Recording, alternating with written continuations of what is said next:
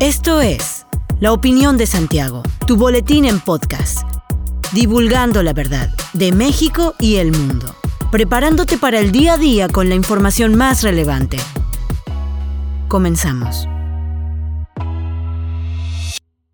Buen día, bienvenido a la opinión de Santiago, una dosis breve de información para arrancar el día con lo más relevante a nivel nacional e internacional.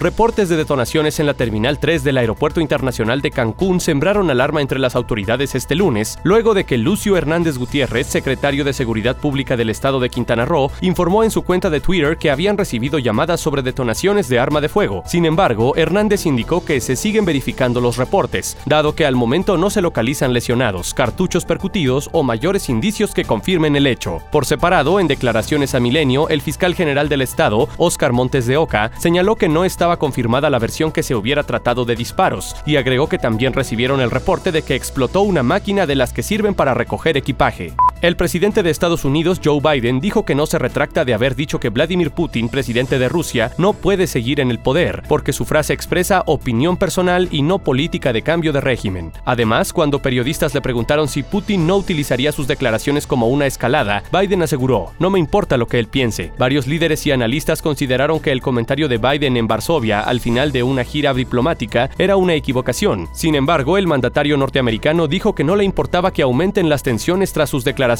los comentarios de Joe Biden, incluida una declaración más temprano ese mismo día en la que llamó a Putin un carnicero, representan una fuerte escalada en la posición de Estados Unidos hacia Rusia sobre su invasión de Ucrania y el demócrata no se retracta. En Querétaro, marzo es el último mes para que la ciudadanía cubra un montón de 850 pesos por concepto de refrendo vehicular de sus unidades, con lo cual evitará pagar el costo total de la tenencia por su automóvil. El beneficio se amplió para las y los contribuyentes que son propietarios de unidades con valor de 400 a 800 mil pesos. Las y los interesados en pagar el refrendo antes de que marzo concluya pueden gestionar sus trámites vehiculares a través de la página apoyotenencia.gov.mx, en donde podrán realizar su pago en línea o bien para generar la línea de captura y pagar en tiendas de conveniencia o lugares autorizados. Para los propietarios que realicen su trámite, se ofrece un seguro por daños a terceros para automóviles que tengan un valor de hasta 150 mil pesos y que estén registrados en el padrón vehicular estatal. Los propietarios deben de ser personas físicas. Asimismo, el reemplacamiento 2022 podrá liquidarse con 1.631 pesos hasta el 31 de julio. El trámite incluye la expedición de placas metálicas, tarjeta de circulación y calcomanía de identificación. Luis Signoret Luna, presidente de la Asociación Queretana de Hoteleros, Fabián Camacho Arredondo, presidente por Querétaro de la Cámara Nacional de Comercio, y Jorge Camacho Ortega, presidente por Querétaro de la Confederación Patronal de la República Mexicana, firmaron un convenio de colaboración. El programa se creó para ofrecer descuentos en los hoteles agremiados en Querétaro a quienes forman parte de alguna de las organizaciones firmantes. Signoret Luna sostuvo que la firma se generó para fortalecer la actividad económica en Querétaro, así como la turística, de tal forma que los descuentos serán tanto para si organizan eventos empresariales como familiares privados.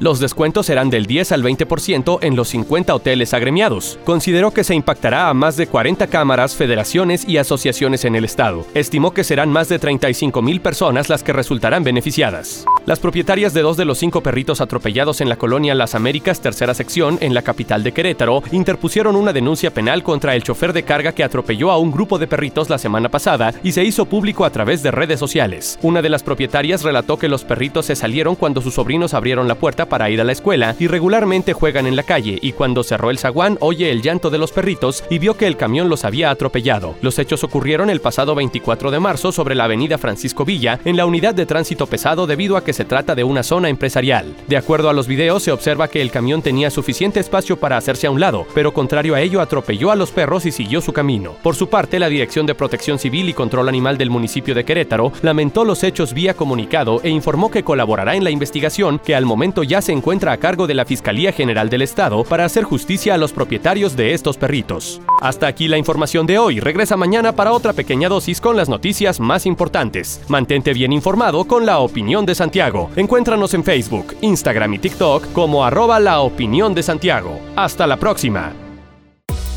La opinión de Santiago. Comprometidos con la verdad.